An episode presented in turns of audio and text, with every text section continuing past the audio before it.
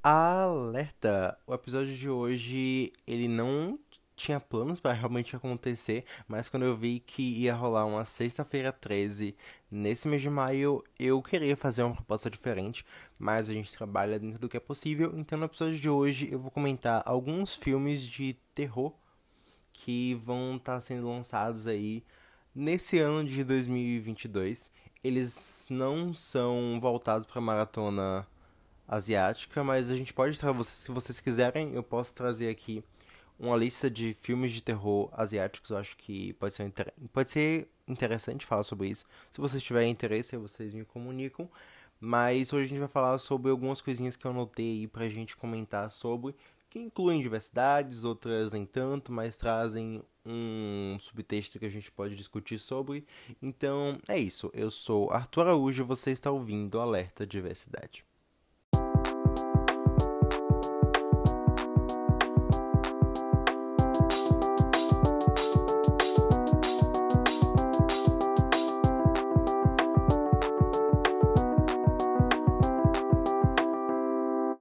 Olá, pessoas! Sejam bem-vindos a mais um episódio do Alerta de Diversidade. Esse sou eu tentando fazer uma voz levemente assustadora, porque é sexta-feira 13. Uhul! É. Obviamente eu não tô gravando na sexta-feira 13, né? Mas eu espero que a gente possa aproveitar esse dia aí com climinha de. Não sei, as pessoas gostam de ver coisas de terror. Mas se eu tiver uma recomendação específica, só uma, só umazinha pra falar pra vocês assistirem. Na verdade, talvez não seja a melhor indicação. Mas assistam Paranormal, tá? É uma animação deliciosa. Que foi uma das primeiras animações, assim, que eu lembro de quando eu era criança. Eu assisti que tinha personagem queer. E eu lembro que eu gritei tanto quando rola meio que o coming out desse personagem. Fiquei tipo, meu Deus, eu sou criança e está acontecendo diante dos meus olhos. Eu não consegui acreditar que o personagem tinha falado isso. Tipo, ah, meu namorado. Eu fiquei, ah, meu Deus. E aí eu cresci e assisti Paranormal outras vezes e realmente ele fala namorado. Eu fiquei, ah, choque.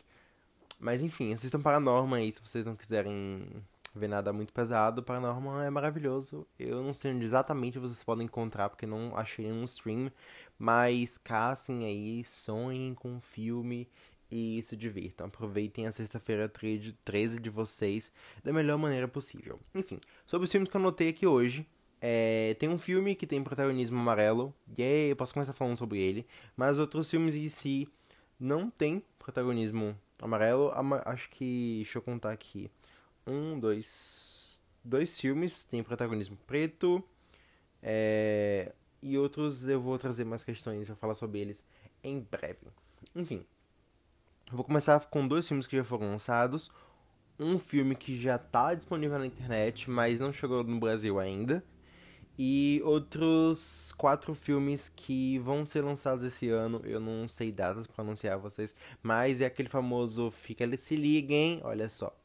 Então vamos lá. O primeiro filme que eu anotei aqui é o filme Uma. Uma. É U-M-M-A. É um filme protagonizado pela Sandra Oh, nossa querida Cristina de Grey's Anatomy. E ela também faz Killing Eve, né? Sandra Oh é perfeita. Eu amo essa mulher, sou obcecado por ela. E eu descobri que já saiu esse filme na internet. Não sei se de maneiras legais, mas eu sei que ele tá por aí. E esse filme ele vai contar sobre uma mulher que ela, se não me engano, é eu só li a sinopse, tá?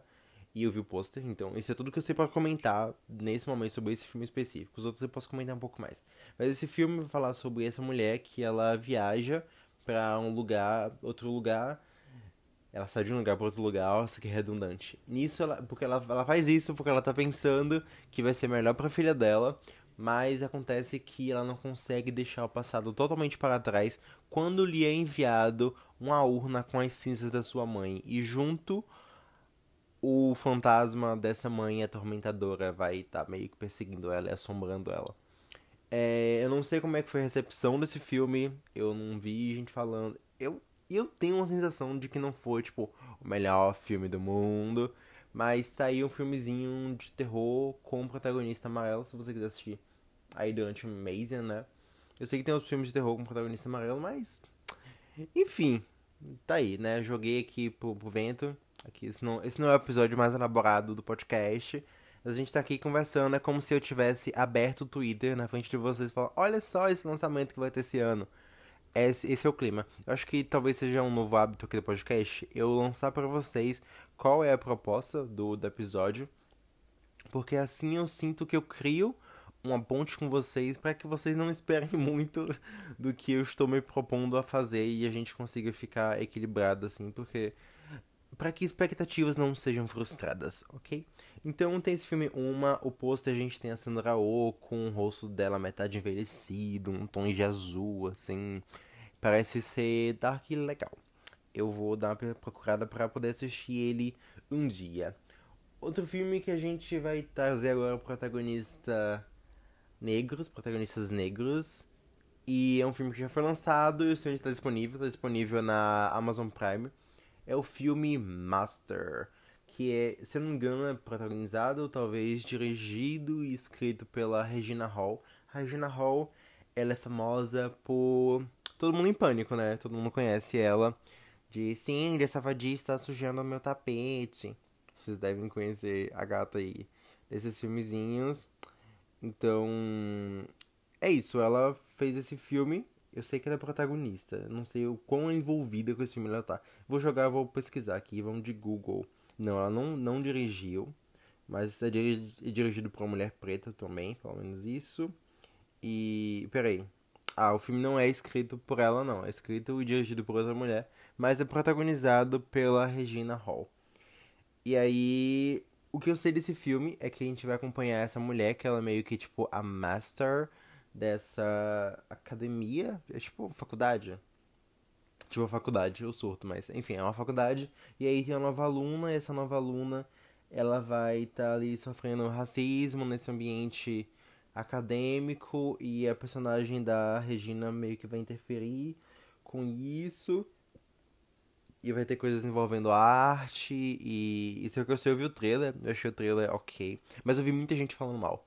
Eu vi gente falando mal do tipo que ela fala de coisas que já são faladas, não de uma forma que agregue, nem traga uma discussão bacana sobre o tema, nem que seja proveitoso, sabe? Ela tá meio que chovendo no molhado de uma forma não muito legal. Ah, mas tu está dizendo que pessoas pretas não podem mais falar sobre racismo?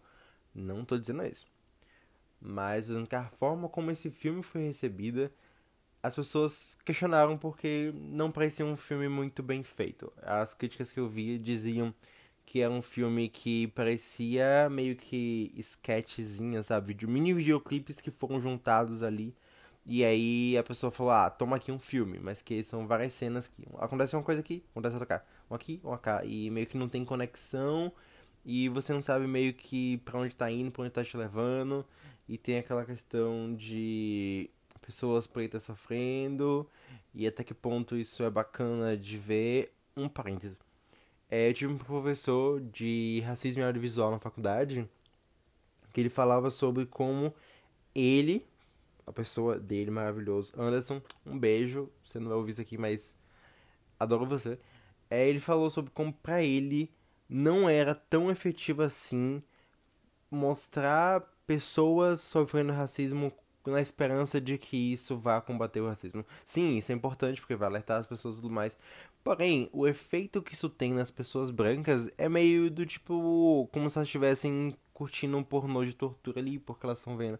Aquelas pessoas sofrendo, elas já sentem: olha só, estou fazendo o mínimo que é me compadecer por essas pessoas, e aí não dá em nada.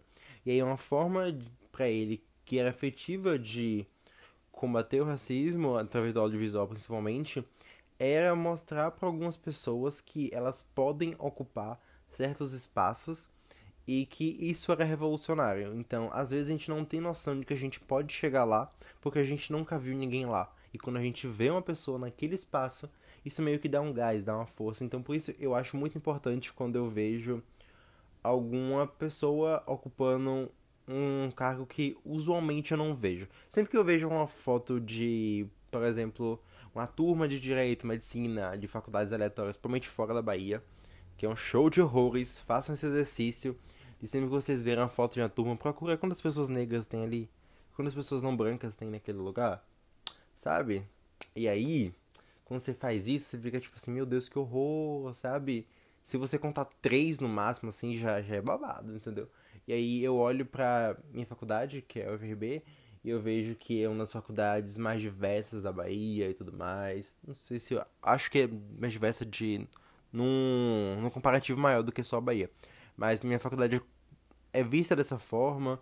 E tinha um professor que ela chorou uma vez porque ela viu quantos alunos pretos tinham ali na sala.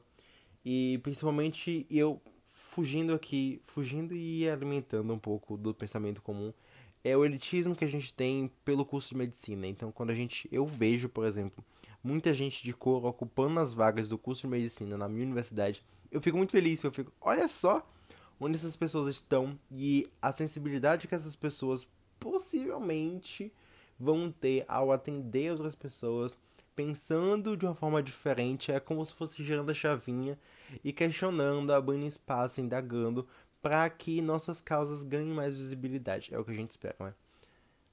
Hum, porque algumas pessoas têm um discurso de, tipo, ah, pretos no topo, mas os pretos são quem, sabe? Tipo, só a pessoa, né? Porque você subir não ajuda outras pessoas a subir também e continuar mantendo a hierarquia é um pouco complicado.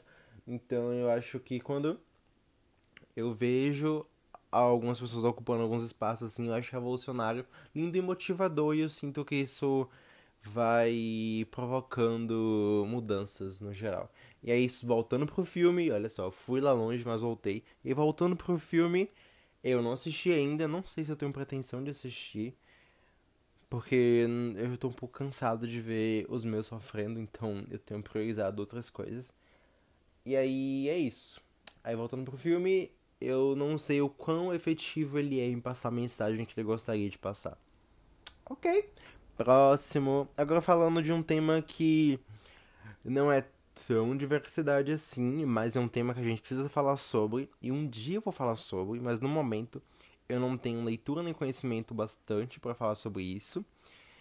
E que eu tenho umas ideias sobre, mas eu quero estudar mais e trazer gente para conversar sobre isso, porque eu acho que é um tema que, entendeu? Vai ser aquele episódio de três horas que a gente vai ficar assim, meu Deus, entendeu?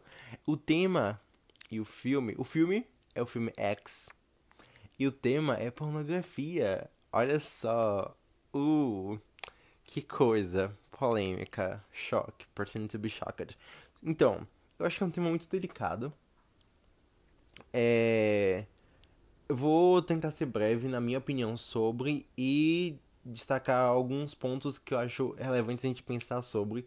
E depois eu falo o que eu espero do filme. É, eu não sou a favor da, da pornografia. Eu acho que é uma indústria violenta e não saudável e a forma que isso ressoa no, no nosso cotidiano não é muito bacana a forma que as pessoas lidam com sexo por causa da pornografia não é legal. Já, vocês já sentiram, tom. Mas aí vem outra questão. A pessoa produzir a própria pornografia, eu acho que é um tom diferente. Por exemplo, OnlyFans e tudo mais. Eu acho que isso dá um eu ia falar conotação, mas não é exatamente essa palavra. É como se a gente girasse a chave e começasse a lidar com a situação de uma forma diferente. E é uma parada a se pensar sobre. Eu tenho uma amiga que ela. Não diria que ela produz pornografia, eu não sei. Mas ela trabalha envolvendo isso, essa produção de conteúdo voltado para isso, pro erótico e tudo mais. Talvez um dia, se eu conseguir formular as ideias certinhas, eu convide ela pra gente falar sobre isso aqui. E ela, ela estuda muito sobre a produção, entendeu? Então eu acho que ela tem muita coisa rica para contribuir, até pelo que eu acompanho ela, entendeu? Então eu acho que seria bacana ver isso por esse viés de quem tá lá dentro, entendeu? Lá dentro no sentido de ter controle da própria produção que está sendo feita, ok? E aí, por outro lado, eu conheço uma pessoa que não tem intimidade, mas que acompanha as postagens, falando sobre a importância do, da pornografia para o público queer. E isso é uma discussão muito ampla e com certeza vai ter gente com as foice na mão e tocha querendo queimar a pessoa viu por a pessoa dizer isso. Mas vamos com calma, ok? Vamos só refletir assim rapidinho. Eu só tô jogando reflexões. Não vamos atacar ninguém ainda, entendeu? Calma, calma lá, calma aí. entendeu? É. Sobre. Pro público queer. Tem um documentário na Netflix sobre um casal que eles eram donos de locadora de pornô queer. E nesse. Eu não assisti documentário ainda, só vi alguns trechos. E aí fala sobre o relato de como essa pornografia criou, essa locadora criou uma comunidade que promovia meio que uma aceitação e um acolhimento do público. Entende? E aí recentemente também eu tava vendo sobre. Eu não sei a palavra, porque não é erotismo nem nada assim, mas. Eu não sei a palavra. Na minha cabeça tem uma imagem, vou tentar descrever pra vocês. É uma pessoa vestida de couro com um chicote na mão, aqueles meio que suspensórios. É... Não é BDSM nem nada, mas alguma coisa nesse campo. Eu tô sendo a... o tipo de host de podcast que eu geralmente não curto, que é uma pessoa que não sabe o que tá falando. Mas me perdoem. A intenção aqui é só jogar algumas ideias que eu vou trabalhar melhor no futuro. E aí falam sobre a importância dessa presença dessa imagem nas paradas LGBT, porque esse público queer era meio que quem tava ali na frente das lutas em certo ponto ali, entende? E como isso promoveu a criação e abertura de um lugar de acolhimento e identidade e como quando a gente passa a higienizar o ambiente e passa a ser sexo repulsivo a gente acaba tá meio que se dobrando sobre as vontades da heteronormatividade, entende? E aí é uma discussão muito complexa que eu não vou fazer isso agora numa, um, num episódio sobre filmes que vou lançar, entende? Mas eu sinto que tem muitos desdobramentos que pra gente pensar sobre, se quiser também, né? Ninguém é obrigado a nada. Pensar sobre, discutir, desdobrar, refletir, meditar sobre isso tem muita coisa aí, entende? Que tá fora do nosso mergulho. Mas que obrigado. Pensa sobre isso então. Sobre o filme X. É, o filme tem a queridíssima Jen Ortega que fez The Fallout e que fez Scream 2022. E esse filme falar sobre um grupo de amigos que eles vão gravar um filme pornô numa fazenda. Eles alugam meio que o celeiro. Mas aí acontece que o filme vira um slasher e eles começam a ser mortos um por um. Enfim, essa é a premissa do filme. O trailer parece interessante, parece que tem uma estética mó legal. Mas eu não assisti ainda, eu quero muito assistir. Ok? Por, por isso que eu trouxe. Por que eu trouxe isso aqui? Porque eu acho que é um tema, o tema do filme. Ele tem uns desdobramentos, assim, que se a gente for parar pra pensar, pesquisar ler sobre, vai ter muito pano pra manga, entende? E aí, para descansar um pouquinho aqui na militância, porque vocês podem achar que eu tô militando demais. É, eu vou falar de um filme, eu vou falar de outro filme, eu vou falar de outro. E aí a gente encerra o episódio. O filme que eu vou falar agora, ele é um filme dirigido por uma mulher branca. E provavelmente. Não, ela é. A mulher branca bi. Ela é bi. Eu acho que ela é bi. E eu acho que ela é bi. Isso eu tenho quase certeza. Dirigido por uma mulher branca, mas possivelmente não heterossexual. E protagonizado pela Florence Purge. Purge? Pug, I don't know. E coadjuvantes a gente tem quem? O Harry Styles. É, eu sei que muita gente não gosta do Harry Styles, principalmente nessa última leva de meses aí, que é compreensível. Eu amo Harry, mas eu entendo todas as questões que as pessoas colocam. Então vamos discutir sobre isso. Arthur, por que você falou desse, tá falando desse filme aqui? Vamos lá. É, primeiro, deixa eu só pesquisar se a Olivia Wilde realmente é sexual, né? Porque eu não vou estar tá aqui falando coisa que não, não é verdade, né? Não vou jogar fake news pra vocês. Deixa eu ver. Sim, isso mesmo. Uma mulher bissexual. Nós temos aqui uma diretora bissexual, o que. Não sei até que ponto isso interfere nas obras dela. Vamos lá, vamos falar sobre isso. Olivia Wilde. Olivia Wilde é uma modelo. Ela é casada com o cara que faz Ted Laço. E ela era atriz e blá blá blá. E aí, em 2000 e alguma coisa, 2018, 2019, 2020, ela lançou o filme Booksmart, que aqui no Brasil veio como Fora de Série, e é uma das comédias, melhores comédias adolescentes que eu já vi na minha vida. Sim, porque ela pega uma coisa que já é batida, ela subverte de um jeito, e ela tem um humor refinado, e é um filme muito diverso. Então, ela entrega no filme de estreia dela, que é Booksmart. Booksmart vai falar sobre duas amigas, que elas sempre foram certinhas a vida inteira delas ali. E aí, no último dia de aula, ela descobre que quem passou o ensino médio curtindo a vida também vai ter uma chance de futuro, igual a elas. Olha só, que coisa. Então essas garotas elas se propõem a curtir o máximo desse último dia aí de ensino médio antes da formatura. O que é aquele velho plot de daqueles dos dois amigos nerds que se propõem a perder a virgindade antes da formatura. Aqui a gente vai ter, tipo, o mesmo processo, praticamente. E a gente vai acompanhar essa noite aí fora de série dessas duas amigas. Uma delas é lésbica e a outra é gorda. O que não é comparativo com sexualidade com o corpo da pessoa. Mas isso é o, o, o plot de diversidade. Meu Deus, hoje eu tô um caos. Mas essa é a diversidade que o filme se apresenta, o diferencial que ele apresenta quando tá tentando criar essa narrativa. Porque essas são coisas que vão atravessar os personagens, ok? É isso que eu tô tentando dizer. Jesus. Mercúrio retrógrado, amores.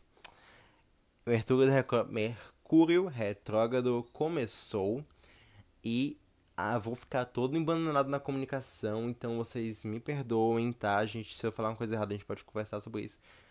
Que é importante. Então, vamos com calma, vamos de fé e é isso.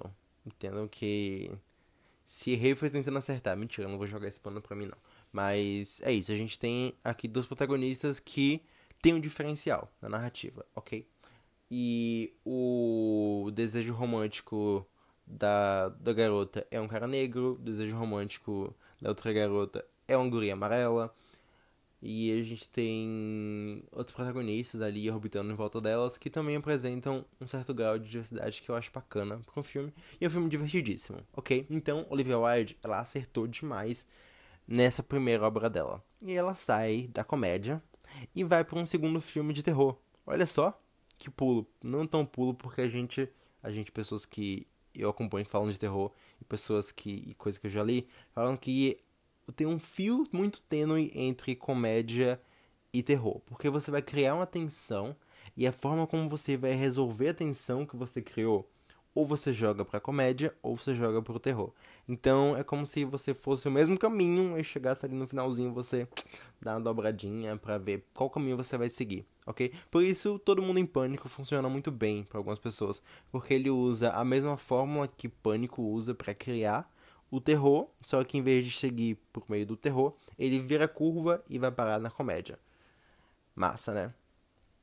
Enfim, voltando pra Don't Worry Darling, que é Não Se Preocupe, Querida, aqui em português. A gente vai ter esse filme que vai falar sobre uma mulher, acho que nos anos 20, por aí, que ela tem esse marido e eles se mudam pra uma comunidade no interior. Isso foi o que eu entendi do trailer, ok? Eles se mudam para essa comunidade interior e os homens eles resolvem os negócios e as mulheres ficam em casa.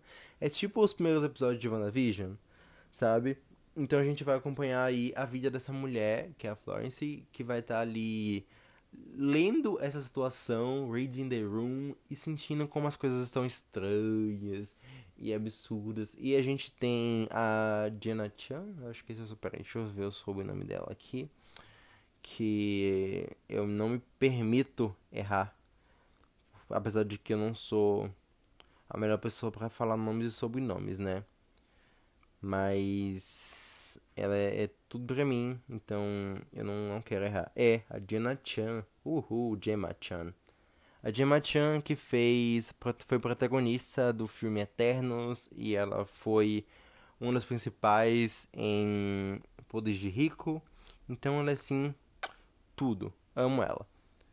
E aí a gente vai ter ela, a gente vai ter uma mulher isso eu tô pegando aqui o que eu vi no, no trailer, ok? A gente vai ter uma mulher preta ali também. E eu não lembro de ter visto homens de cor no, no trailer. Olha só. Alguma coisa é para pensar a respeito. Mas enfim, a gente vai ter essas mulheres ali tendo diferentes vivências nessa comunidade, mas o protagonismo ele tá voltado ali para Florence, que é uma mulher branca, e a gente vai acompanhar um pouco dos desdobramentos dessas coisas estranhas que estão acontecendo. Tá, Arthur, onde é que tá a diversidade nisso? Eu ainda não sei, mas eu gosto de analisar como era a vida das mulheres nos períodos anteriores a nossa e ver como isso era atravessado pelas pessoas de cor. E o filme a gente vai ter ali uma pessoa amarela e uma pessoa preta. E eu acho que observar como a Olivia vai trabalhar isso dentro do seu filme é uma coisa que eu estou curioso para ver. E é isso que eu queria comentar sobre Don't Worry Darling, porque o trailer tá bem legal, eu achei o trailer muito bom, então é isso. Vamos ver o que é que nossa queridinha Olivia Wilde vai nos entregar. É, falando de um filme que agora, agora sim tem diversidade, olha só. É o próximo filme do Jordan Peele, que é o filme Nope. Que em português está Não, não olhe. Que deve ser provavelmente uma sequência de Não Olhe para Cima. Enfim, piadinha ruim. Mas, anyways, Nope, a gente vai ter talvez um filme sobre aliens. Não sei. A gente tem o Daniel Kaluuya, eu amo o nome dele e a Kiki Palmer e outras pessoas no elenco aí. E coisas bizarras começam a acontecer nessa cidade quando coisas vêm do céu atormentar a rotina pacata dos protagonistas. Isso eu fazendo sinopse na hora, né? O trailer é muito bom. Eu achei ele interessante, bizarro, curioso. O Jordan Peele, eu tô botando palavras na boca dele porque é um telefone sem fio. Eu ouvi que alguém disse que ele disse que as pessoas elas tendiam a esperar críticas sociais dos, dos filmes, dos futuros filmes dele, depois que ele lançou Get Out, porque Get Out é tipo assim, palestrinha, né? Um filme didático. E aí esperavam que ele fosse fazer essas obras e super discussão filosófica sobre sociedade. Ele falou, tipo assim, amor, não é sobre isso. Eu quero dar emprego pros meus, entendeu? Eu quero a gente fazendo arte. Eu quero fazer um terror com um ponto de vista diferente, entende? E aí é uma sensibilidade nova sobre a situação. É, eu vou puxar um pouco para falar da minha produção de arte. Eu escrevendo histórias.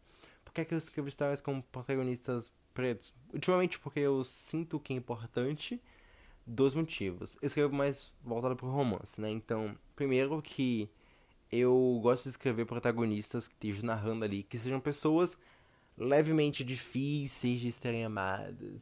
Não em questão de aparência, mas em questão de jeito mesmo. Meus personagens, meus protagonistas geralmente são mais inseguros, eles são. Não sei, sabe? Eles são muito eu, vou ser bem sincero aqui com vocês me expondo. E são pessoas que estão sempre com os dois pés atrás, não é só um pé atrás, os dois pés atrás sobre qualquer pessoa que venha ter sentimentos sobre, sobre elas.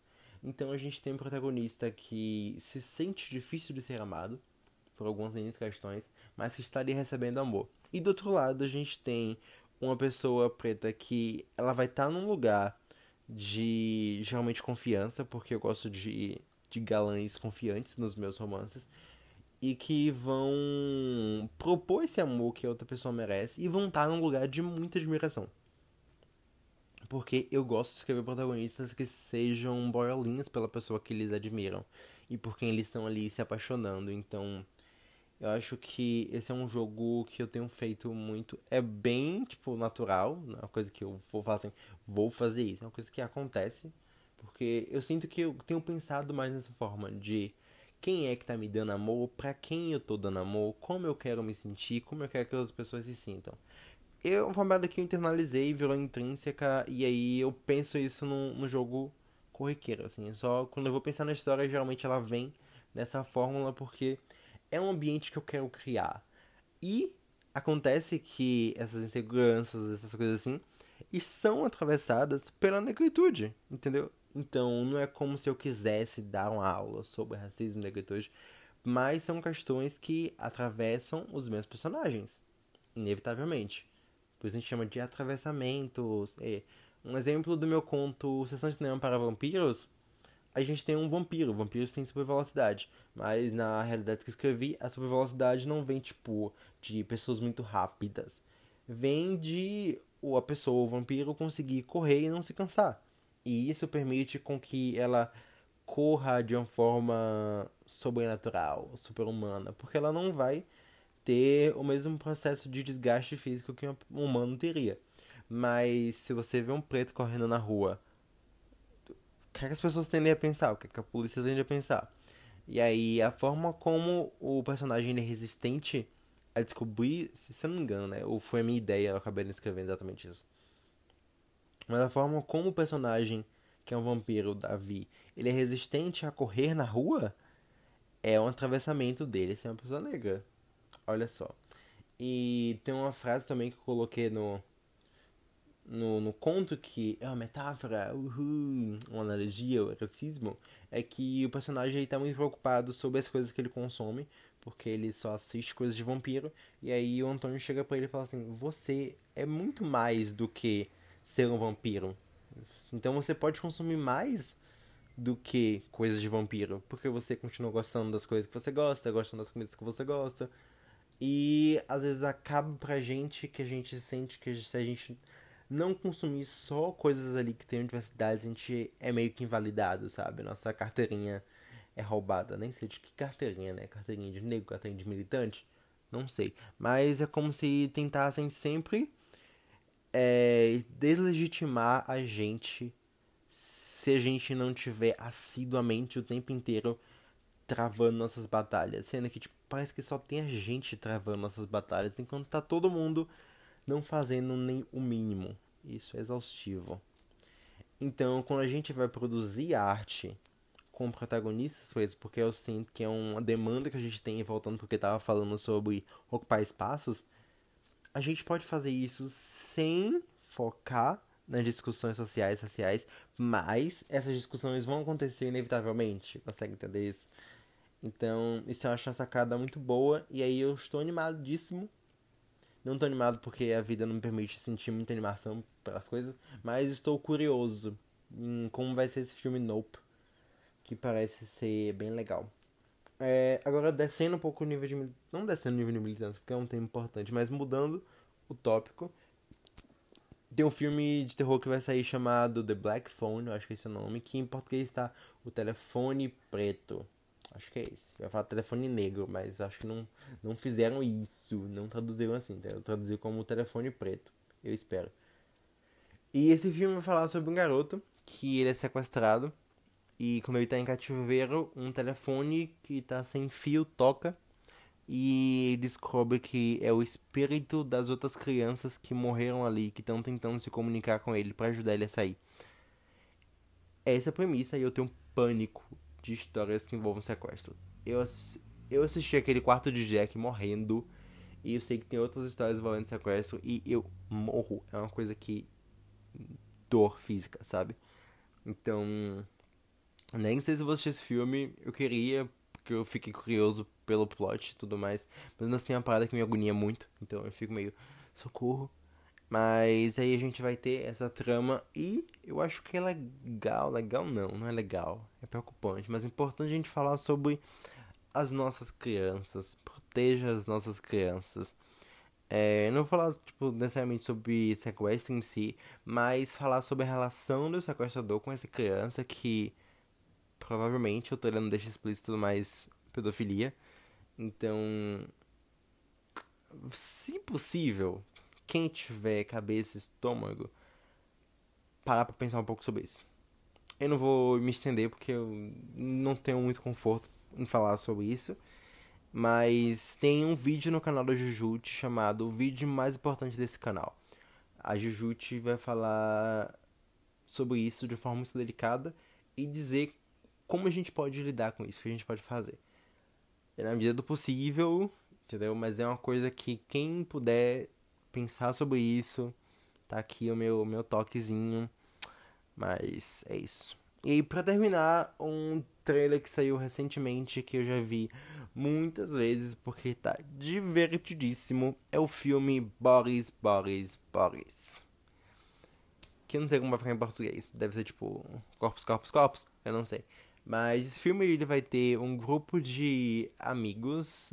Não vou falar amigos, vou falar de amigas, porque acho que só tem dois homens, então são, sei lá, seis garotas e dois homens que eu vou ficar chamando de amigos. Não, é um grupo de amigas e dois homens que vão pra, acho que é uma casa no meio do mato. Olha só, já começou uma mansãozinha no meio do mato, né? uma casa chique. Que vão, estão lá, passando o final de semana. E aí elas decidem jogar um jogo chamado Bares, Bares, Bares. E é o que a gente chama de detetive, bandido. Não sei como é que se chama isso aqui em português. Mas eu já vi esse jogo rolando que é uma pessoa escreve no papelzinho quem vai ser a vítima, quem vai ser o assassino, quem vai ser o detetive. E aí a pessoa tem que ir agindo ali conversando e matando as outras pessoas figurativamente, através de algum sinal, coisa assim. E tem esse joguinho de detetive e tudo mais. Anyways.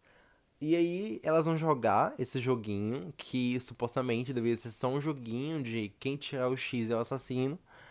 E Acontece que uma pessoa morre de verdade. Então tem um real assassino entre elas ali nessa casa. E pelo que parece, talvez mais de uma pessoa vai morrer. Não sei, porque acho que vai virar um, virar um slasher em certo ponto. Então a gente tem esse grupo de amigas tentando lidar com o fato de que tem gente morrendo nessa casa. E o filme, ele majoritariamente, ele tá para ser uma crítica aos tempos modernos e o trailer a gente já consegue sentir muito bem isso. E o filme ele tem também uma das protagonistas é a Amandla, que fez é, tudo, todas as coisas, o ódio que você semeia, fez a Rue em Jogos Vorazes, e eu adoro ela. E ela é uma pessoa, se não me engano, não binária. E ela usa os pronomes ela e ele. E ela é sáfica. Eu sei que ela é queer, não sei exatamente a designação, mas eu sei que ela namorava a King Princess. Eu amo essa fofoca. Talvez um dia eu fale mais sobre isso, eu não sei. Se vocês tiverem interesse em fofocas assim, me, me digam que eu trago conteúdo. E aí a gente vai ter sáficas, a gente vai ter uma atriz da série Generation, a gente vai ter a atriz que foi protagonista no filme Shiva Baby. E aí um link bem misturado, assim, bem diverso, bem legal. E é muito divertido. O trailer parece muito divertido. Tem uma cena que a garota fala assim: Eu não acredito que você atirou em mim. E a outra fala: Eu não acredito que você tá fazendo isso sobre você. E tipo, ai, ah, você é tão tóxica, você tá fazendo gaslighting comigo. E aí vai pegar coisas que são discussões e abordagens e observações importantes, mas que em certo ponto acabaram sendo banalizadas. E aí eu acho que o filme vai trabalhar de uma forma segura e talvez bem sobre a banalização de algumas coisas que são importantes pra gente falar sobre. É tipo aquele vídeo da Kéfera que viralizou uma vez, que tudo ela fala assim, ah, isso é mansplaining, isso é gaslight, isso é aquilo, isso é aquilo outro. E as pessoas acabaram não recebendo muito bem essa atitude, a atitude dela. Então é isso, é um filme que vai ter gaslighting, gatekeeping e girlbossing, entendeu? Piada essa parte. Mas enfim, é isso. Essa foi a listinha de sete filmes. Olha só, sete no meu divino. Sete filmes de terror que vão lançar em 2022, já lançaram. E é isso. O episódio ficou grande, mas. Que, meu Deus, um, um som bizarro aqui no fundo. Olha que medo. Nossa, que medo. Eu sozinho em casa ouvindo som bizarro acontecendo, mas enfim, tudo ao vivaço. É... E se eu morrer antes de postar esse episódio, vocês nunca vão saber. Olha só, que tenebroso. Enfim, não vou entrar nisso não, porque senão eu vou ficar com medo. Mas enfim, eu espero que esse episódio tenha trazido entretenimento para vocês, em certo nível, que tenha provocado reflexões. Sim, eu quero botar todo mundo a pensar, porque minha cabeça aqui fica pensando um monte de coisa. Então, botar vocês a pensar e alertar vocês sobre os lançamentos do ano. Se eu assistir algum desses aí durante o ano, talvez eu volte aqui para comentar. Não sei, não sou obrigado, talvez vocês não são obrigados a ouvir nada, mas vamos descobrir aí, né? À medida que tenho que passar isso, a gente vai descobrir juntos, porque nem eu nem vocês não sabemos a resposta. Mas é isso. Então, um beijo e até mais.